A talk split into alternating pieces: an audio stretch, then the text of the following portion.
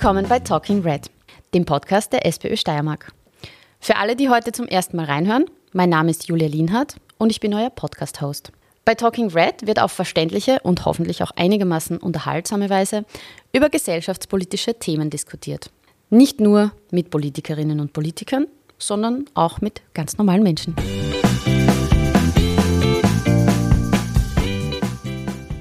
Seit mehr als 30 Jahren haben Männer in Österreich per Gesetz die Möglichkeit, in Väterkarenz zu gehen.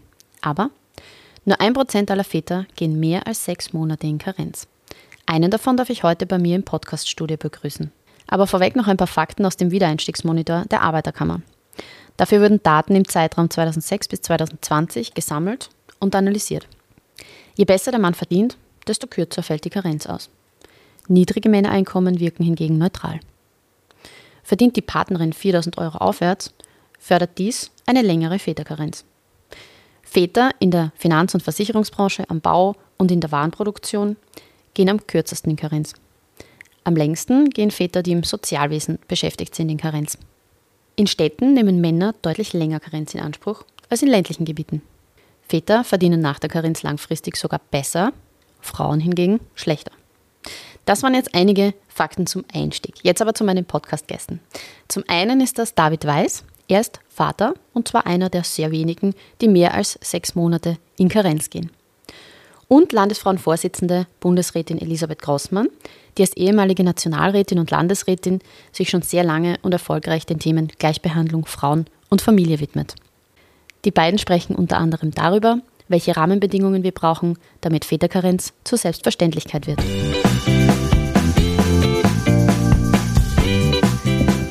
Bei mir im Podcaststudio begrüße ich heute Bundesrätin und Landesfrauenvorsitzende Elisabeth Grossmann. Hallo und David Weiß von der Uni Graz. Hallo. Hallo. Er ist Papa von einem Sohn genau. und plant äh, in näherer Zukunft in Karenz zu gehen. Ja, ich fange gleich bei dir an. Wie ist bei euch so die Einteilung mit der, mit der Kinderbetreuung? Ja, erzähl mal. Ja, ähm, zuerst einmal danke für die Einladung. Freut mich sehr. Wo soll ich anfangen? Das ist jetzt die gute Frage. Das Kind, unser Sohn, ist äh, im letzten Juli, Juli 2021 auf die Welt gekommen, ist jetzt eben zehn Monate alt. Wie heißt er? Samson heißt er. Samson. Ja. Schön. Das ausgefalleneren Namen gewählt. Ähm, ja, vielleicht machen wir es chronologisch, mehr oder weniger. Nicht? Also mit dem Papa-Monat hat es mehr oder weniger begonnen. Ähm, war für mich eigentlich ganz klar, das äh, in Anspruch nehmen zu wollen sind dann auf einige bürokratische Hürden gestoßen, was das betrifft. Also ähm, es war sehr wichtig, diese Zeit nach der Geburt äh, gemeinsam verbringen zu können für uns und einmal sich gemeinsam einleben zu können in, in, dieser neuen Familiensituation. Es war unser erstes Kind und daher natürlich als sehr ungewohnt und, und ähm, ja, man lernt sie erst einmal kennen und gerade diese ersten Wochen waren, waren extrem wichtig für uns beide und alle drei natürlich. Ähm, wie gesagt, deshalb war es für mich eigentlich ganz klar, Papa-Monat in Anspruch nehmen zu wollen. Hat sich dann aber herausgestellt, dass ähm, ja, der Papa-Monat ja eigentlich eine Freistellung ohne Bezüge ist äh, und äh, das natürlich dann finanziell ein bisschen ein Problem war, ähm, weil man da ja einen gewissen Polster vielleicht brauchen würde, um einfach einmal so einen Monat lang auf, auf ein Monatsgehalt eben verzichten zu können. Und ähm, vielleicht kannst du dann die genaueren Zahlen nennen später, äh, Sissi, aber ich glaube, man kriegt so um die 700 Euro äh, für den Papa-Monat. Wenn man allerdings später wieder in Karenz geht, äh, wird das dann vom Kinderbetreuungsgeld äh, abgezogen. Und deshalb war bei uns eigentlich die Entscheidung, den Papa-Monat mehr oder weniger durch den regulären Urlaub äh, zu ersetzen oder damit zu nehmen. Okay, also du warst einen Monat Genau, war circa einen Monat im, im Urlaub dann, ja. Mhm. Wie ist der Papa-Monat rechtlich und finanziell geregelt? Ja, den gibt es ja seit ähm, 2019 als Rechtsanspruch. Aber der David hat es schon angesprochen, äh, mit der Hürde, wenn man nun jetzt diese Geldleistung äh, in Anspruch nimmt, diesen Familienzeitbonus, ungefähr äh, eben die 700 Euro pro Monat, dann wird das dann hinten abgezogen, wenn der Vater ähm, äh, das Kinderbetreuungsgeld in Anspruch nimmt. Das heißt, es ist dann fast, fast wie eine nachträgliche Strafe, fast wird das empfunden. Und dementsprechend ist das auch eine Hürde für die Inanspruchnahme. Also da ist schon Verbesserungspotenzial gegeben. Also wir haben viel Verbesserungspotenzial bei den gegenwärtigen Regelungen, aber da können wir dann im Einzelnen drauf zu sprechen kommen. Weil wir mussten das ja alles wirklich mühsamst dem damaligen Koalitionspartner abbringen. Ich war damals eben im Nationalrat auch Mitverhandlerin mit Gabi Heinisch-Hossek ähm, auf der Seite quasi der SPÖ und als Frauenministerin, also als Frauen, äh, Bundesfrauenvorsitzende. Und die, das, das Gegenüber war Sophie Kamersin mit der ÖVP im Hintergrund. Nicht? Und äh, die haben schon sehr intensiv drauf geschaut, dass da nicht allzu viel weitergeht. Nicht? Und da haben sich eben viele Risiken, die wir damals schon in den Verhandlungen geäußert haben, realisiert. Äh, es wurden wichtige Schritte gesetzt, vor allem auch mit dem Kinderbetreuungskonto 2017, aber auch schon davor mit dem einkommensabhängigen Kinderbetreuungsgeld aber da sind noch einige Verbesserungsmöglichkeiten drinnen. Aber da können wir dann vielleicht noch zu sprechen kommen, wenn uns der David auch weiterhin dankenswerterweise Einblicke gibt in sein Familienleben, äh, weil das natürlich auch für uns in der Politik ganz, ganz wichtig ist, abzuchecken, wie kommen die Regelungen in der Praxis an und wo müssen wir nachjustieren, wo gibt es Veränderungsbedarf, was wird gewünscht, wo gibt es Hürden der Inanspruchnahme und welche Bereiche sollte man verstärken. Also da bin ich dir, David, wirklich sehr dankbar, dass du dich hier zur Verfügung stellst. Sehr gerne. Dann hake ich noch mal kurz nach. Was wäre denn beim Papa-Monat ganz konkret die Verbesserung?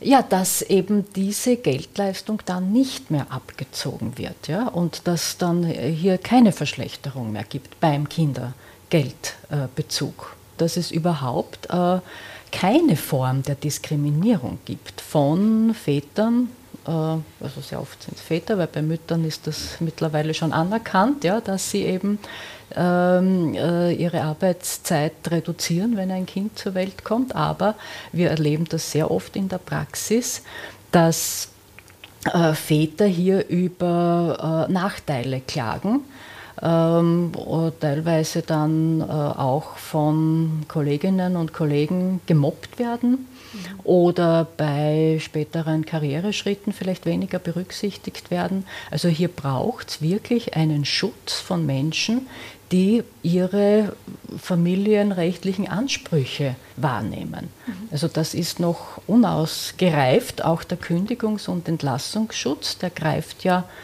ähm, auch nur bis zum zweiten Lebensjahr und dann vier Wochen darüber hinaus.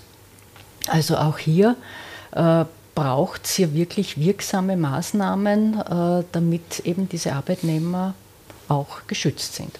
Mhm. Auch während dem Papamonat hat man Kündigungsschutz? Äh, das, äh, das ja. Das, äh, das ja, also das ist schon gegeben, aber dann geht es darum, auch in weiterer Folge, ne? weil die Person bleibt ja dann im Betrieb und darf dann auch später nicht irgendwelchen Nachteilen ausgesetzt werden. Mhm. Aufgrund der Inanspruchnahme dieser familienrechtlichen Bestimmungen. Mhm. Die Nachteile, Denen Frauen ja ausgesetzt sind. Denen Frauen ausgesetzt sind, genau. Und äh, da hat man auch äh, lange kämpfen müssen und da gibt es äh, auch äh, Diskriminierungsschutzmechanismen und die müssen natürlich auf beide Elternteile auch ausgestreckt werden. Mhm.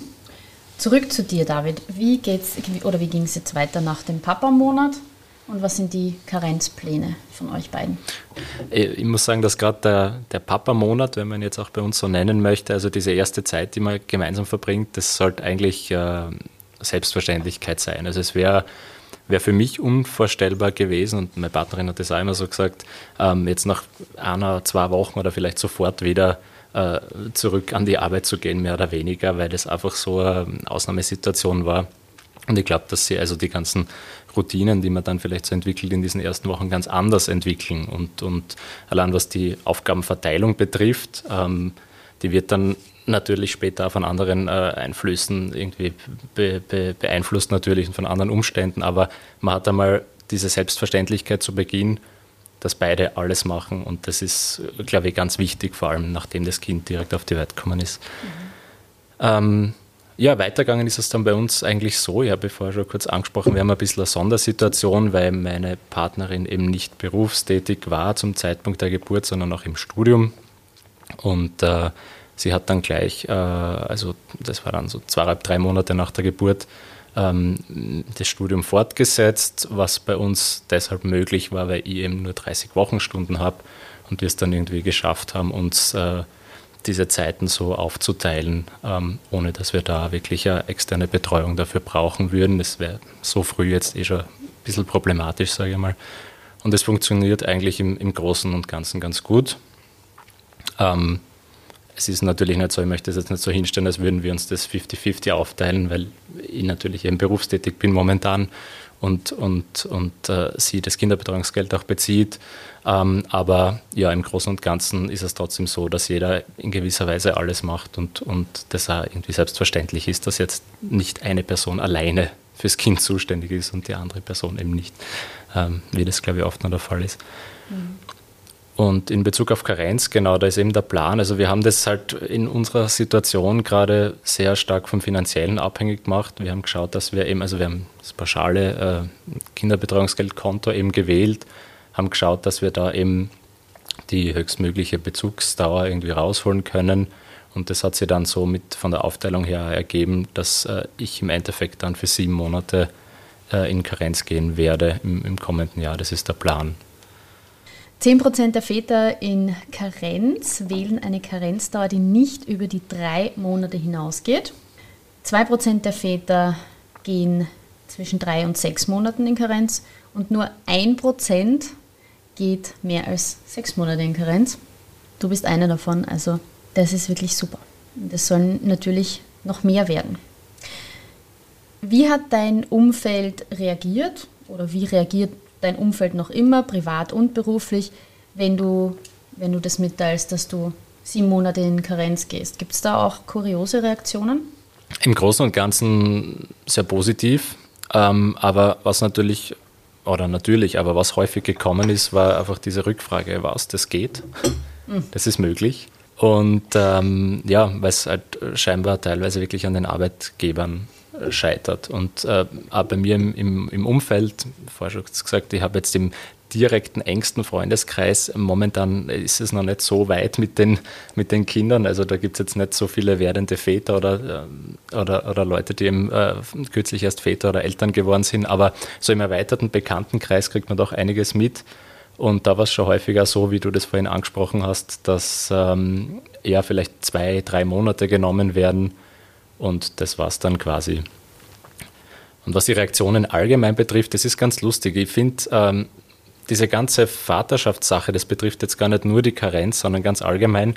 Es gibt entweder die Leute, die eh schon irgendwie in, in dieselbe Richtung denken und wo das eh schon mehr oder weniger selbstverständlich ist, dass ähm, Kinder die Sache von beiden Elternteilen sind und dass man sie da eben ja, die, die Dinge aufteilt und ähm, beide zuständig äh, sind, aber sehr häufig ist es eben noch nicht der Fall. Und dann gibt es immer zwei Extreme. Es gibt entweder die Leute, die dich in den Himmel loben, mehr oder weniger, was total unangenehm und auch nicht wirklich angebracht ist, weil also ich bin schon gelobt worden für Dinge, die überhaupt kein Lob verdienen in dem Fall. Weil, äh, super, Bei Frauen du bist so super. Ja, genau, ganz genau. Du bist so toll, du wechselst, du wechselst die Windeln deines Babys und du machst dies und jenes. Das ist so ein Wahnsinn. Mhm. Und äh, auch bei, der, bei, der, bei diesen Karenzplänen ist das oft so gewesen. Na, das finde ich so super, wirklich, dass du in Karenz gehst und ja, vielleicht liegt das eben gerade daran, dass es noch nicht so gängig ist, aber es ist irgendwie nicht wirklich angebracht, weil es sollte Selbstverständlichkeit sein. Es gibt aber dann immer wieder die andere Seite, die ähm, ja vielleicht manchmal sogar den, den, den Vätern Dinge abspricht. Also so, naja, Gott, der Papa, was soll der Papa da machen? Da ist ja die Mama zuständig fürs Kind und so weiter. Also das ist dann eher noch so, ähm, ja, stimmungsmäßig ist das ganz unterschiedlich und die Reaktionen fallen da sehr unterschiedlich aus. Wie gehst du dann mit sowas um? Naja, je nachdem, um, um welches Thema es gerade geht, aber man versucht halt dann irgendwie klarzumachen, dass das eben nicht mehr so ist und dass wir halt in einer anderen Zeit leben. Aber ich muss sagen, im Großen und Ganzen überwiegen die positiven Reaktionen. Also das ist jetzt nicht so was Häufiges, aber es kommt da immer wieder vor, ähm, ja, dass das oder so ich würde jetzt nicht sagen, weil du vorher das Mobbing angesprochen hast, dass sie in irgendeiner Form so wirklich negativ, ähm, dass mir jemand negativ entgegengekommen wäre jetzt aufgrund dessen. Also es ist eher, eher wirklich positiv, manchmal wie gesagt zu positiv, aber manchmal wird es halt ein bisschen belächelt, so ja, du als Papa, was, was willst du da jetzt so tun, als wärst du eine Mama so quasi und das ist ganz interessant. Hm.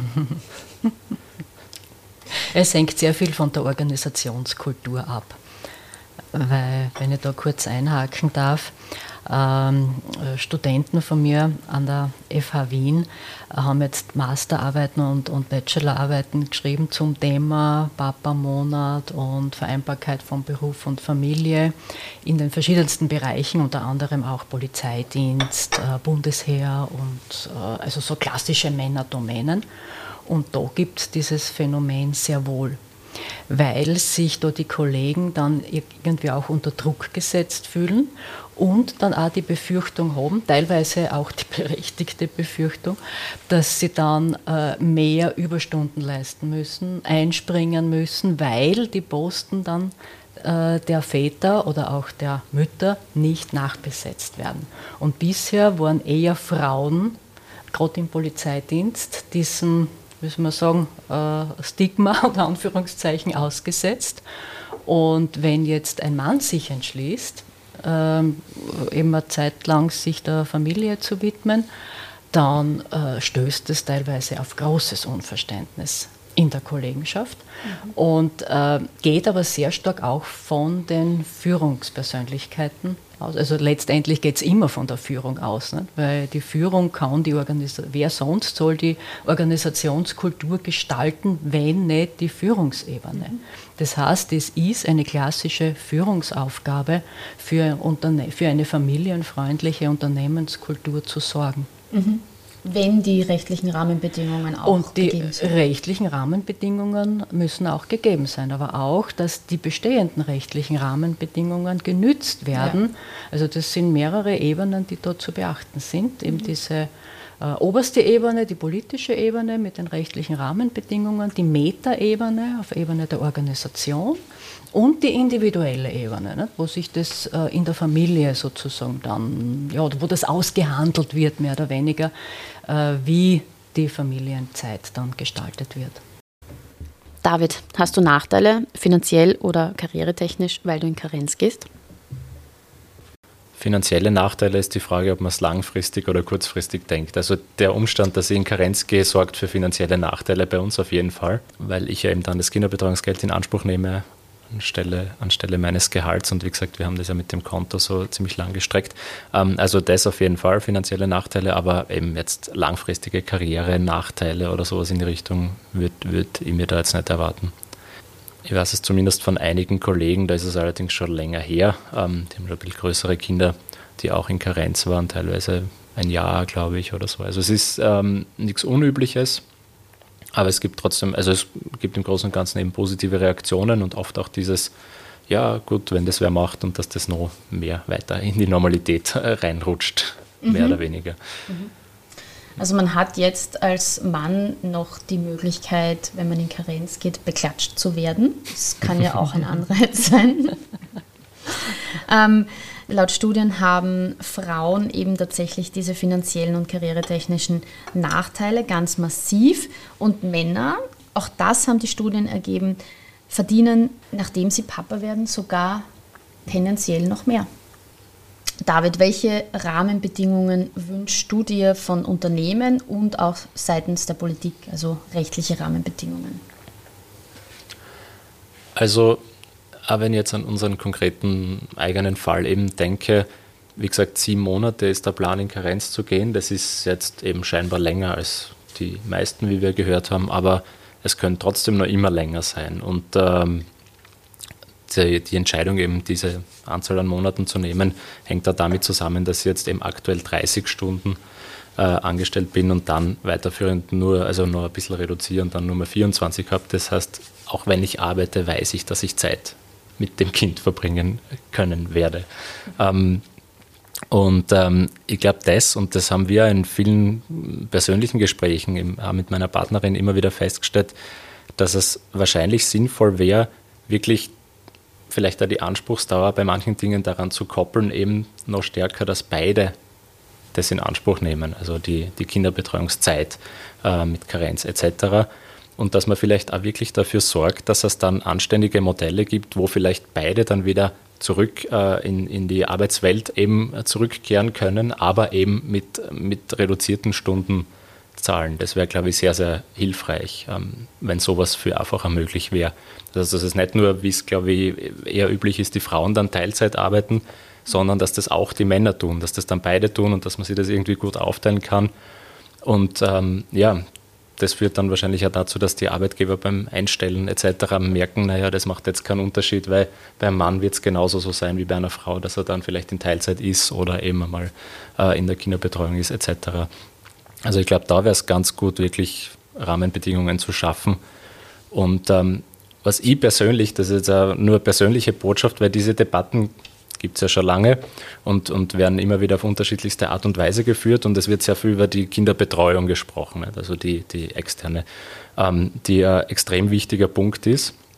Ich glaube, man muss ganz stark aufpassen, dass man nicht irgendwo an einem Punkt landet, wo man sagt, Kinderbetreuung, also wo das so positiv geframed wird, dass das Kind dann so bald wie möglich in eine Betreuungseinrichtung kommt und die Eltern dann wieder 40 Stunden in die Arbeit gehen und irgendwie keiner mehr Zeit für die Familie hat. Also das ist, glaube ich, schon wichtig, wenn man sich dafür entscheidet, ein Kind zu haben, auch wirklich die Zeit dann mit dem Kind verbringen zu können in den ersten äh, Jahren und dass man nicht nach einem Jahr sagen muss, okay, danke, tschüss, wir gehen jetzt beide wieder 40 Stunden Vollzeit arbeiten und ähm, ja, wir sehen uns dann halt abends oder, oder am Wochenende.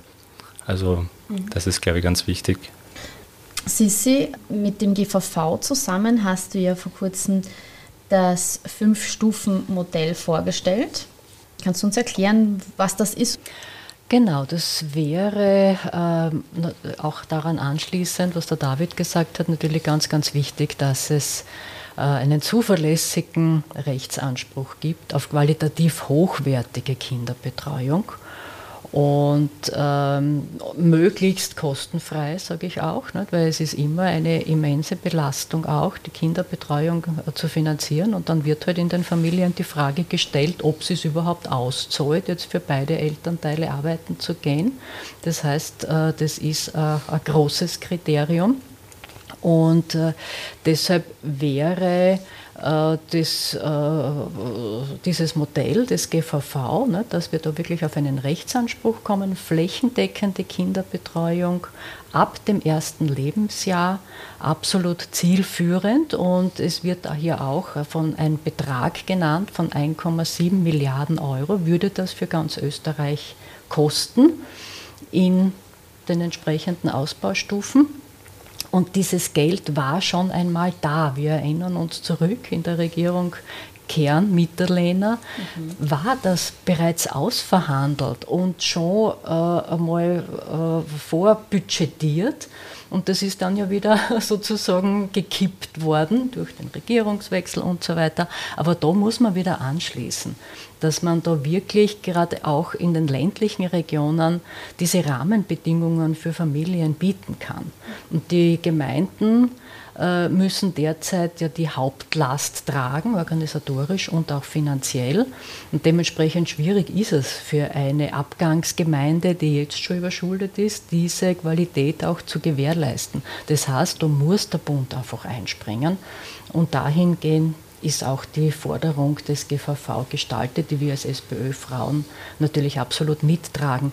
Aber der David hat vorhin auch was ganz Wichtiges angesprochen diese Arbeitszeitreduzierung, um sich der Familie widmen zu können, nämlich für beide Elternteile.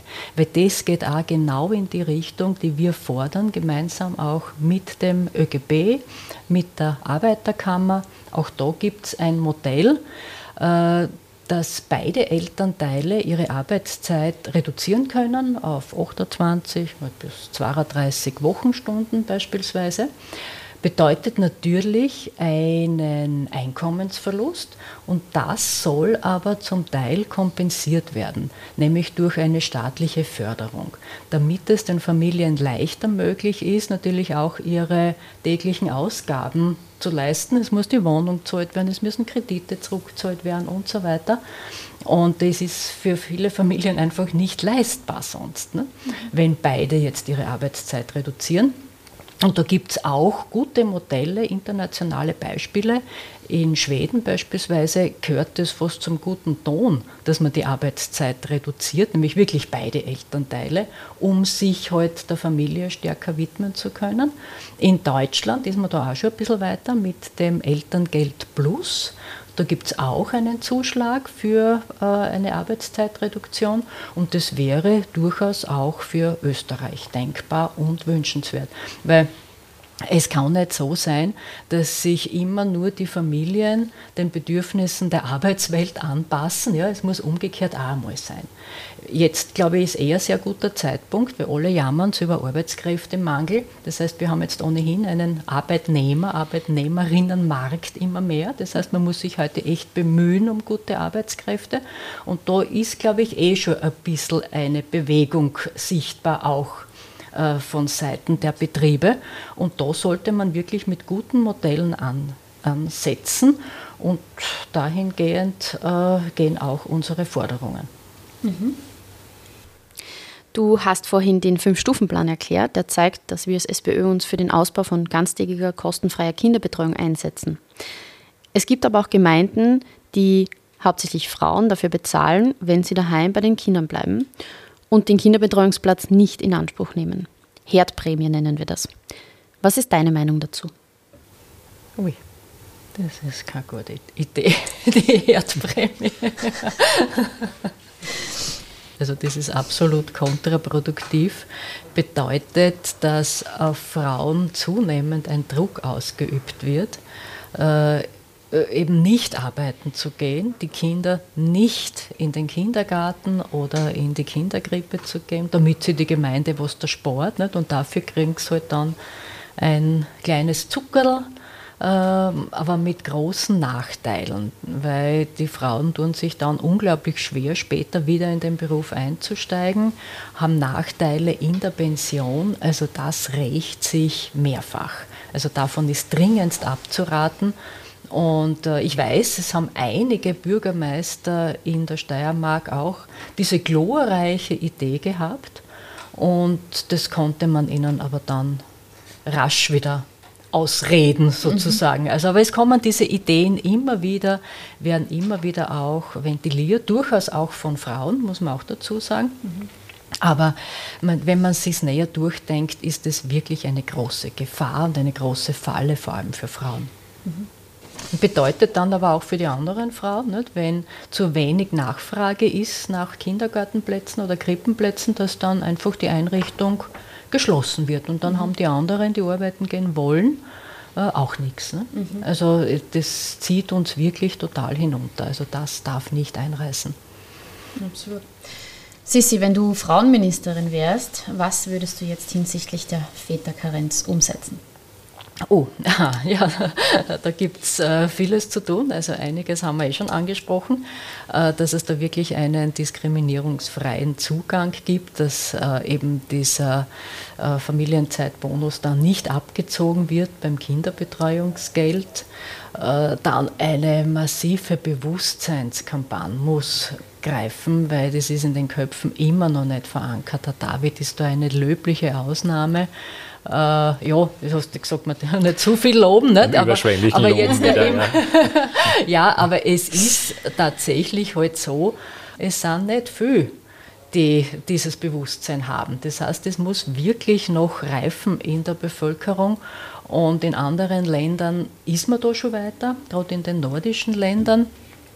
Ähm, und das müsste man auch schaffen in Österreich. Da muss wirklich ein, ein Bewusstseinswandel greifen. Das muss eine Selbstverständlichkeit sein, äh, dass man sich um seine Kinder auch kümmert. Nicht nur als Mutter, sondern auch als Vater. Ja, das äh, gehört einfach so im Bewusstsein verankert, dass das nicht eine Ausnahme ist, sondern eine Selbstverständlichkeit. Ja, dieses Modell der äh, unter Staat, staatlich subventionierten Elternteilzeit, das wäre dringendst notwendig, das würde uns allen sehr gut tun, würde für alle, nicht nur für die Kinder, sondern auch für die Eltern, ich glaube für die gesamte Gesellschaft die Lebensqualität erhöhen und entspricht auch dem Bedürfnis unserer Zeit. Weil wir haben es jetzt auch gesehen in Zeiten von Lockdowns und so, da haben sich die Menschen schon ein bisschen umorientiert. Da hat sich das Bewusstsein, da haben sich die Zugänge sehr stark geändert und ich glaube, die Zeit ist reif dafür, gerade jetzt auch mit solchen bewusstseinsbildenden Maßnahmen anzusetzen. Äh, ja, also äh, es, äh, dieses Eink, unser, unser Modell in Österreich, das seit, also, ich war da im Nationalrat, ich war damals auch mit dabei, auch dann als, als äh, Familienlandesrätin beim Aushandeln auch dieses einkommensabhängigen äh, Kinderbetreuungsgeldes.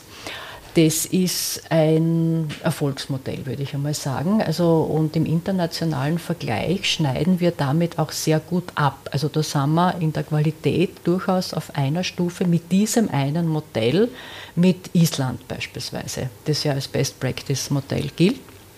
Aber es wird zu wenig in Anspruch genommen. Muss man sagen, es ist ein gutes Modell, aber das äh, sollte verstärkt auch nachgefragt werden. Und ähm, man muss auch die Väterbeteiligung dadurch erhöhen, indem diese Mindestanspruchsdauer, die ja jetzt bei zwei Monaten liegt, ausgedehnt wird. Weil der David hat es auch angesprochen aus seinem Bekanntenkreis, äh, dort, wo äh, die Väter äh, sozusagen in Karenz gehen, Kindergeld in Anspruch nehmen, wird die Minimalvariante gewählt. Warum? Weil hauptsächlich nur das von den Betrieben akzeptiert wird. Und wenn das sozusagen das Gesetz ein anderes ist, eine andere Minimalvariante vorsieht, dann wird halt diese akzeptiert. Das heißt, das richtet sich sehr stark an den gesetzlichen Rahmenbedingungen. Und da müssen wir einfach nachjustieren. Mhm. David, was ist deine Botschaft an alle Männer, die Väter werden wollen, werdende Väter sind oder Väter geworden sind? Ja, das ist gar nicht so leicht. Was ist die Botschaft? Äh, ich glaube, im Großen und Ganzen kann man sagen, ähm, man muss das Ganze ja irgendwie aus der persönlichen Perspektive natürlich betrachten und das, was man da an Bindung aufbaut, was man für Beziehung hat zum eigenen Kind. Also ich gehe jetzt nicht nur deshalb in Karenz, damit die Mutter entlastet ist oder damit sie das irgendwie ausgeht, sondern einfach wirklich aus einem, einem, tiefen eigenen Willen heraus. Und das betrifft jetzt nicht nur die paar Monate Karenz, sondern alles, wie man, also was man generell für einen Umgang hat mit diesem ganzen Kinderthema. Und man muss sich einfach die Frage stellen, was möchte ich für Beziehung haben? Ähm, was möchte ich für eine Stellung haben im Leben von dem Kind, wie möchte ich, dass das irgendwie sich entwickelt. Und ähm, ich persönlich denke mir, es gibt, äh, glaube ich, keine Karriere oder, oder keinen Job oder keine Umstände. Ich meine, mir ist schon durchaus bewusst, dass es oft nicht so einfache Situationen sind, aber die das wettmachen könnten, wenn man das vielleicht verpasst, ähm, Gerade was so in den, also wie gesagt, zehn Monate ist unser Sohn jetzt, was so im ersten Jahr passiert, was dann vielleicht jetzt in den ersten beiden Jahren passiert, das sind so wahnsinnig viele kleine Schritte, große Schritte immer wieder. Und wenn man das einfach nicht mitkriegt oder irgendwie nur sehr eingeschränkt mitkriegt, dann also wäre das für mich persönlich was, was ich äh, massiv bereuen würde, glaube ich. Und ähm, ich glaube, dessen muss man sich einfach bewusst sein, dass das eine ganz große Sache ist, ähm, die man auf keinen Fall verpassen sollte. Und wo man einfach aktiv dabei sein sollte und, und wo man eine Rolle übernehmen sollte und Verantwortung übernehmen sollte. Mhm. Schön, danke. Danke, David, für deine Impulse und die Einblicke, die du uns gewährt hast. Gerne. Ja, das ist absolut, du hast so ein schönes, was kann man fast als Schlusswort verwenden. Mhm. Ne? Also die, dieses schöne unwiederbringliche Erlebnis, das eigene Kind aufwachsen zu sehen und gerade in dieser ganz besonderen ersten Lebensphase begleiten zu dürfen. Und das sollte auch den Vätern nicht vorenthalten werden. Ich danke euch ganz herzlich, David, dir für die Einblicke, auch für die privaten und Sissi, für die vielen Background-Infos aus der Politik und von der rechtlichen Seite. Dankeschön. Danke, dass Dankeschön. ihr hier wart. Das war unsere Podcast-Folge zum Vatertag. Wer findet, dass Gleichberechtigung von Männern und Frauen eine Selbstverständlichkeit ist, der sollte konsequenterweise auch in Väterkarenz gehen. Und zwar länger als nur ein einziges Papamonat. Wer mit kleinen Kindern Vollzeit arbeitet und eine Partnerin hat, die aufgrund der Familienarbeit nur Teilzeit arbeiten kann, gerne aber mehr arbeiten würde, der sollte sich überlegen, ob das fair ist. Zum Abschluss fasse ich unsere Forderungen aus dieser Folge noch einmal zusammen. Seitens der Betriebe brauchen wir deutlich mehr gesellschaftliche Verantwortung. Betriebe sind gefordert, Männer auch als Väter wahrzunehmen und Väterkarenz sowie Arbeitszeitreduktion bei Vätern zu fördern. Es braucht auch einen wirksamen Diskriminierungsschutz von Vätern, die Betreuungspflichten übernehmen. Dass Lohnunterschiede und ungleiche Karrierechancen zwischen Frauen und Männern abgeschafft gehören, das brauche ich, glaube ich, nicht extra erwähnen. Zum Papamonat. Wer im Papamonat geht, bekommt kein Entgelt ausbezahlt. Das ist schon mal der erste Fehler. Dafür gibt es aber einen Familienbonus. Der ist natürlich bei weitem nicht so viel wie ein Monatslohn. Noch dazu wird dieser später vom Kinderbetreuungsgeld abgezogen. Das muss sich ändern. Der Familienbonus darf später nicht vom Kinderbetreuungsgeld abgezogen werden. Denn das würde ja Väter dazu verleiten, dass sie nur im Papamonat und später nicht in Karenz gehen. Für die Zeit nach der Karenz? Das Geld ist ja die häufigste Begründung, warum Väter nicht in Karenz gehen. Daher brauchen wir dringend das Modell der Arbeiterkammer und des ÖGB, denn dann werden Eltern, die beide zwischen 28 und 32 Stunden pro Woche arbeiten, eine Förderung von jeweils 250 Euro im Monat bekommen. Das gleicht dann etwaige finanzielle Verluste aus oder ist sogar noch ein finanzieller Gewinn.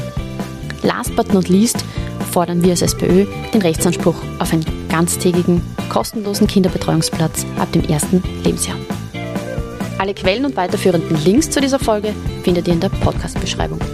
Wir freuen uns, wenn ihr den Podcast teilt und eine 5-Sterne-Bewertung abgebt, damit unsere Inhalte von noch mehr Menschen gehört werden. Jetzt wünschen wir euch aber einen schönen Vatertag und bis zum nächsten Mal bei Talking Red.